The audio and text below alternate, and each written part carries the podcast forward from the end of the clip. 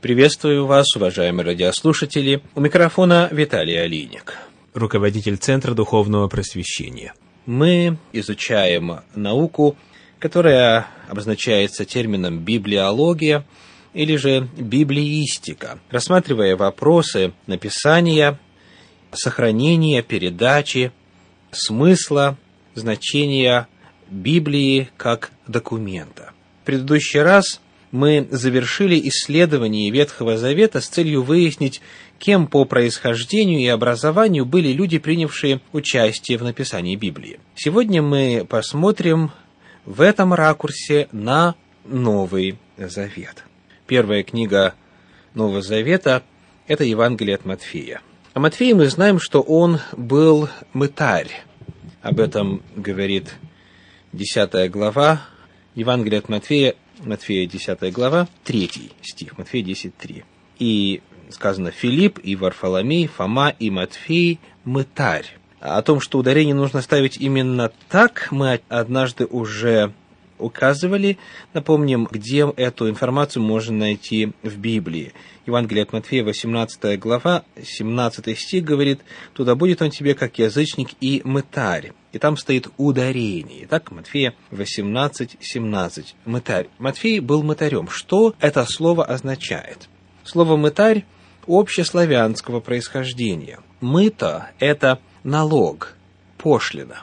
Мытари были сборщиками налогов, или, как мы выразились бы сегодня, налоговые агенты.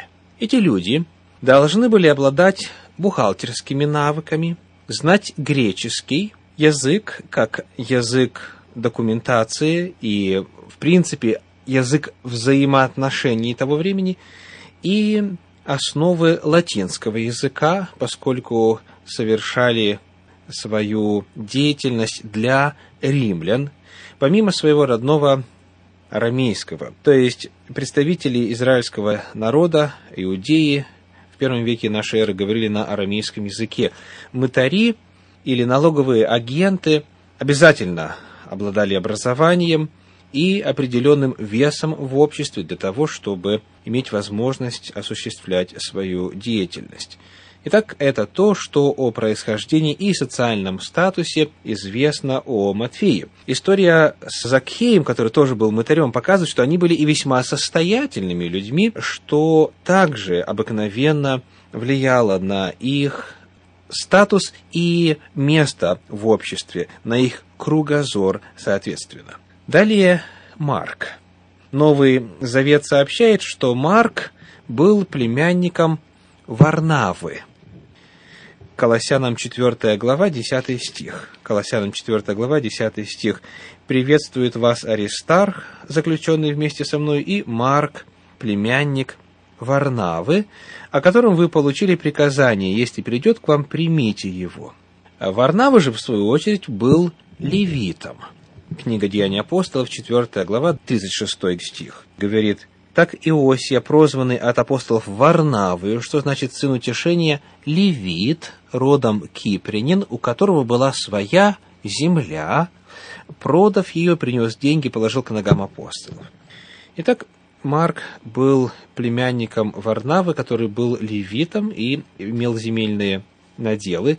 Если Марк был сыном брата Варнавы, значит, он тоже был левитом – а что, если он был сыном сестры Варнавы? Как известно, браки обыкновенно заключались только с представителями своего колена, чтобы сохранять привязку к земельным наделам.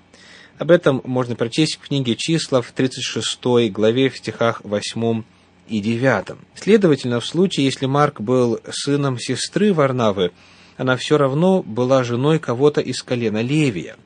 Левиты же, в свою очередь, осуществляли служение в храме, занимались вероучительной деятельностью, принадлежа к колену Левия, которое было особенно отделено, как колено жрецов, как колено священнослужителей. Таким образом, Марк тоже был представителем достаточно высокого сословия. Более того, он жил в Иерусалиме, о чем можно узнать, читая книгу «Деяния апостолов». Жил таким образом в столице. Лука был врачом – евангелист Лука, который написал третий Евангелие. Об этом свидетельствует, во-первых, прямое утверждение касательно данного вопроса в послании Колоссянам в 4 главе, в 14 стихе. Колоссянам 4 глава, 14 стих. «Приветствует вас Лука, врач возлюбленный». Помимо прямого свидетельства об этом, есть также и интересный факт использованных в Евангелии от Луки медицинских терминов и наблюдений. Так, например, Лука единственный из евангелистов, кто упоминает о том, что вследствие ужасных душевных мук Христа в Гефсиманском саду с его чела капал пот, смешанный с кровью. Деталь, вызывающая особый интерес к тому, что связано с физиологией. Обе книги Луки, Евангелие от Луки и книга Деяний апостолов, представляют собой законченное, упорядоченное, классическое повествование, написанное в соответствии с высокими литературными стандартами. Следующий евангелист Иоанн. Об Иоанне известно, что их семья владела рыболовным бизнесом при Галилейском море и нанимала работников. Евангелие от Марка в первой главе, в стихах 19 и 20 на эту тему говорится следующее. Евангелие от Марка, первая глава, стихи 19 и 20. «И прошед оттуда немного, он увидел Иакова Зеведеева и Иоанна, брата его, также в лодке, починивающих сети, и тотчас призвал их. И они, оставивши отца своего Зеведея в лодке с работниками, последовали за ним. Итак, он представитель того, что сегодня в Америке называется middle class, представитель среднего класса по своему статусу в семье. Мы узнаем, что Иоанн был лично знаком с иерусалимским первосвященником и был вхож в самый элитный круг религиозной знати. Об этом Иоанн сообщает сам в Евангелии от Иоанна в 18 главе, в стихах 15 и 16. Иоанна 18 глава, стихи 15 и 16. «За Иисусом последовал Симон Петр и другой ученик». Термин «другой ученик» Иоанн использует по отношению к себе – в этом Евангелии неоднократно. Ученик же си был знаком первосвященнику и вошел с Иисусом во двор первосвященнический, а Петр стоял вне, за дверями. Потом другой ученик, который был знаком первосвященнику, вышел и сказал предвернице и вел Петра. То есть мы видим, что у него даже была определенная власть, поскольку его знали там, в этом первосвященническом кругу, и он сделал возможным вхождение туда, в этот двор для апостола Петра. Итак, мы находим, что евангелист Иоанн, будучи представителем среднего класса по происхождению, имел знакомство в достаточно элитных кругах религиозной знати израильского народа, что, конечно же, повлияло и на его мировоззрение, и на его кругозор, и на его способности. Он написал книги на греческом языке, и потому является еще одним представителем достаточно образованного класса людей, которые приняли участие в написании священного писания. Далее Иаков, который оставил послание Иакова. Иаков был братом Иисуса Христа, о чем говорится в послании к Галатам в первой главе в 19 стихе. Галатам первая глава, 19 стих. «Другого же из апостолов я не видел никого, кроме Иакова, брата Господня».